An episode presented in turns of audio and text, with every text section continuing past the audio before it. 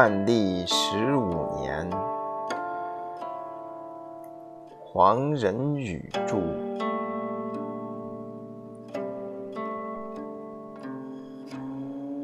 在本书的前面几章中，曾不止一处提到，我们的帝国是由几百万个农村聚合而成的社会。数以千万计的农民不能读书识字，全赖乎士绅的领导、村长李甲的督促，他们才会按照规定纳税服役。在法律面前，他们享有名义上的平等，而实际上，他们的得失甚至生死，却常常不决定于真凭实据。而决定于审判官的一念之间。本朝的法律也没有维持商业信用、保障商业合同的规定，因此国际贸易无法开放，否则就会引起无法解决的纠纷。各地区按照其特殊需要而立法，更不能受到鼓励。因为会酿成分裂的局面。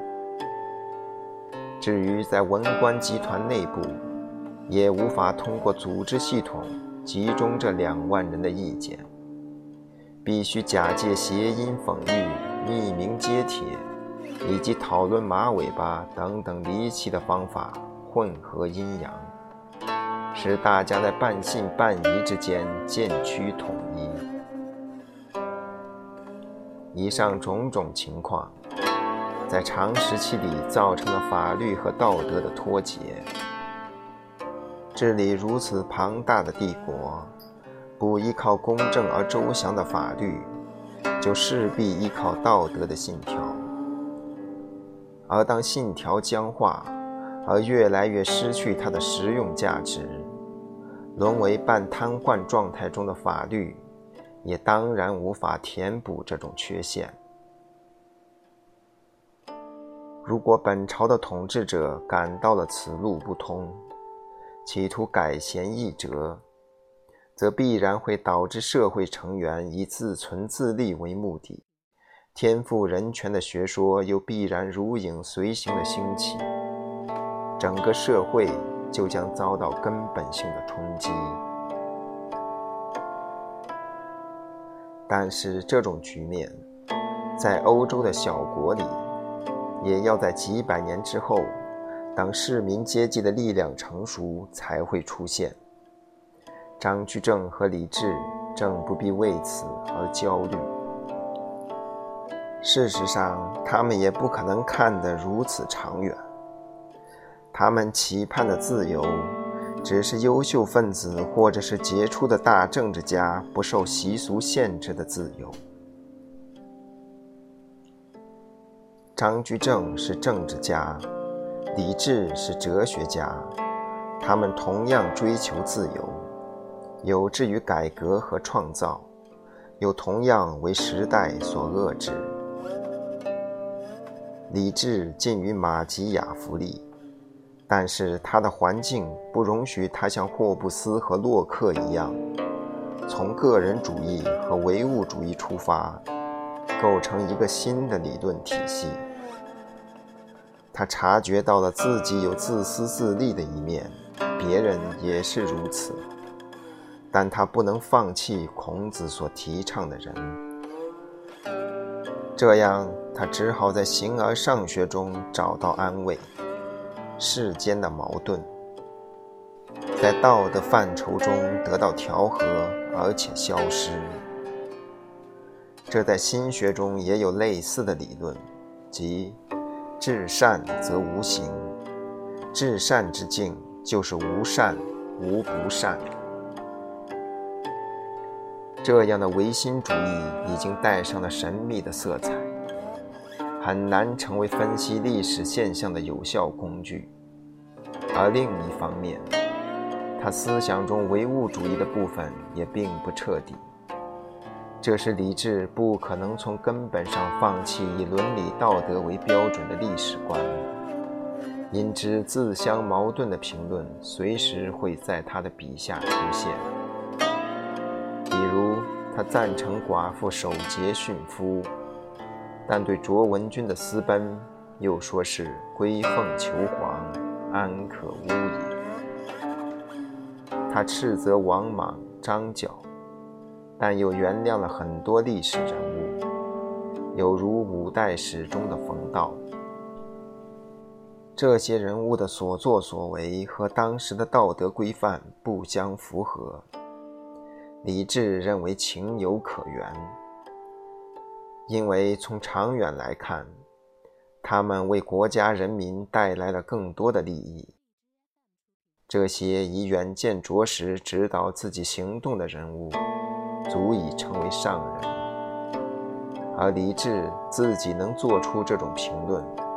则成了上人之上的上上人。这些在理论上缺乏系统性的观点，集中在他编定的藏书之中。李治对这部书自视甚高，称之为“万世治平之书”，经言当以尽读，科场当以选示，非漫然也。并且预言，千百世后此书必行。他认识到，他的观点不能兼容于他所处的社会。然而，这个社会需要如何改造才能承认他的观点，在书中却不着一字。在今天的读者看来，他心目中的千百世后皇帝仍然出席经言。科场仍然根据官方所接受的历史观取士，则仍为一个矫饰的社会。一六零一年初春，知佛院被一场人为的火灾烧得四大皆空。据说纵火者乃是当地官吏和近身所指使的无赖。这一案情的真相始终未能水落石出，但却肯定与下面的一个重要情节有所关联。李治在麻城的支持者梅家，是当地数一数二的大户，家族中的代表人物梅国珍，又正掌理西北军事。梅国珍有一个双居的女儿梅淡然。曾拜李治为师，梅家的其他女眷也和李治有所接触。这种超越习俗的行动，在当时男女授受不亲的上层社会里，自然引起了众人的侧目而视。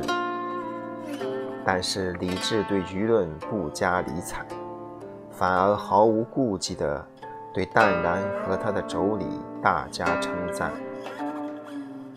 他和他们往来通信，探讨学问。他著作中所提到的淡然大师、诚然、明音、善音菩萨等等，就是这几位女士。他说：“梅淡然是出世丈夫，虽是女身，男子未易及之。”又说：“此间淡然故奇。”善音、明音等幼妻，真出世丈夫也。他在著作中理直气壮地辩解，自己和他们的交往完全合于礼法，毫无男女混杂之嫌。但是又不伦不类地写下了“山居野处，路使犹以为稀，何况人乎”这些话。他把淡然比为观世音，并把和这几位女士谈论佛学的文稿刊刻，题为《观音问》。他还有一首题绣佛精舍的诗：“闻说淡然此日生，淡然此日却为僧。僧宝世间有时有，佛宝今看绣佛灯。”可笑城南月上女，大惊小怪称其事。突然不见舍利佛，男身衰隐，知谁是？我劝世人莫浪猜，绣佛精舍是天台。天欲散花愁如灼，龙女成佛今又来。写作这些诗文函件的时候，李治已年近七十，而且不断声称自己正直无邪。但是这些文字中所流露的挑战性，无疑为流俗和舆论所不能容忍。反对者举出十余年前李治侠妓和出入于双父卧室的情节，证明了他的行止不端具有一贯性。对这种伤风败俗的举动，圣人之徒都应该鸣鼓而攻之。事情还有更为深刻和错综的内容。李治的这种行动，在当时高级官僚看来。可以视为怪癖，而不必和公共道德相联系。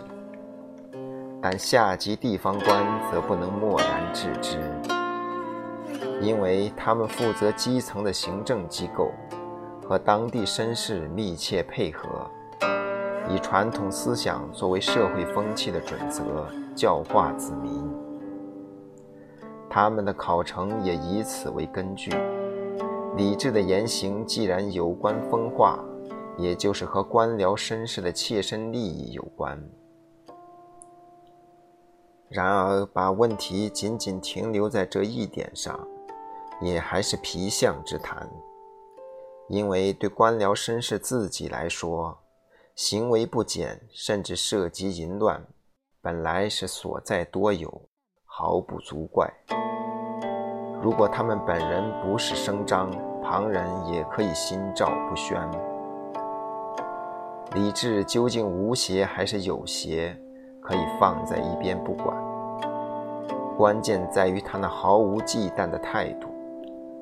他公然把这些可以惹是生非的情节著为文字，而且刊刻流传，这就等于对社会公开挑战，其遭到攻击也为必然。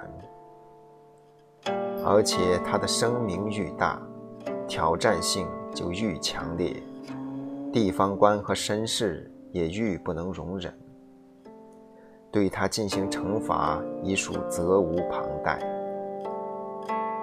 这些人雇佣地痞打手焚烧知佛院，行为可谓卑劣怯弱，但在他们自己看来，则属于未道。这次事件已经早有前兆。五年之前，即一五九六年，有一位姓史的道台就想驱逐李治，仅仅因为李治的朋友很多，而且大多是上层人物，这位道台才不敢造次，只是放出风声要对他依法处理。李治对这种恐吓置若罔闻。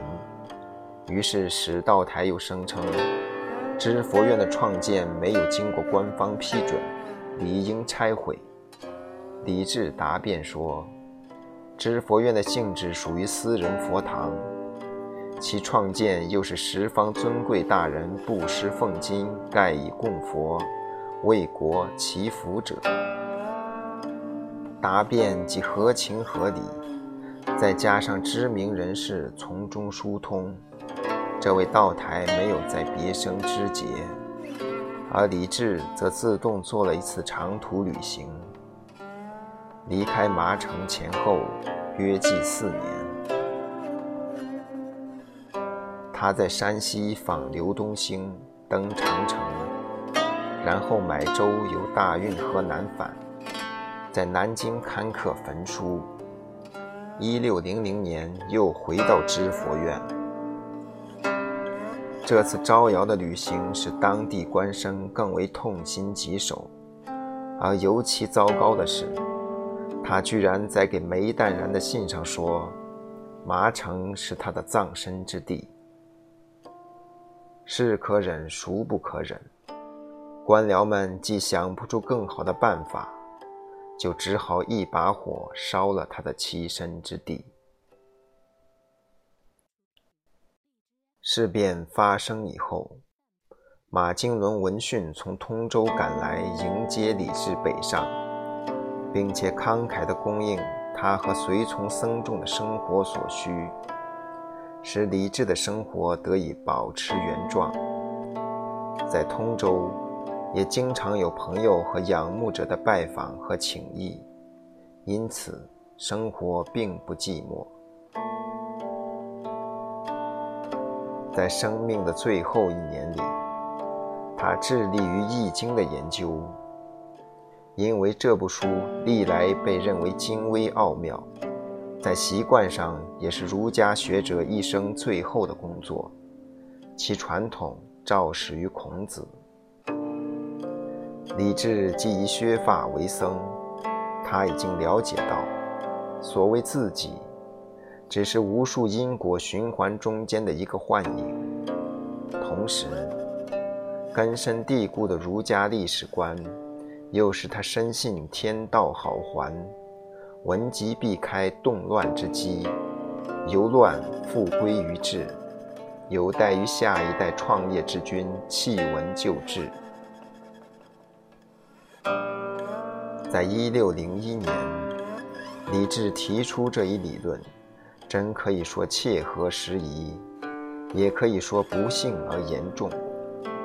就在这一年，努尔哈赤创立了他的八旗制度，把他所属的各部落的生产、管理、动员、作战。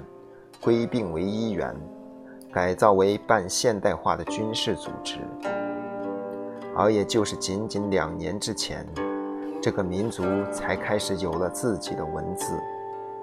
就凭这些成就，努尔哈赤和他的儿子征服一个庞大的帝国，实质上是一个单纯的新生力量接替了一个文集的王朝。所谓文集。就是国家社会经济在某些方面的发展超过了文官制度呆板的管理力量，以致上下匹革、中外魁邪。努尔哈赤的部落文化水平低下，但同时也就在质上保持着纯真。舍此就彼，太皮波腹，也似乎合于《易经》的原则。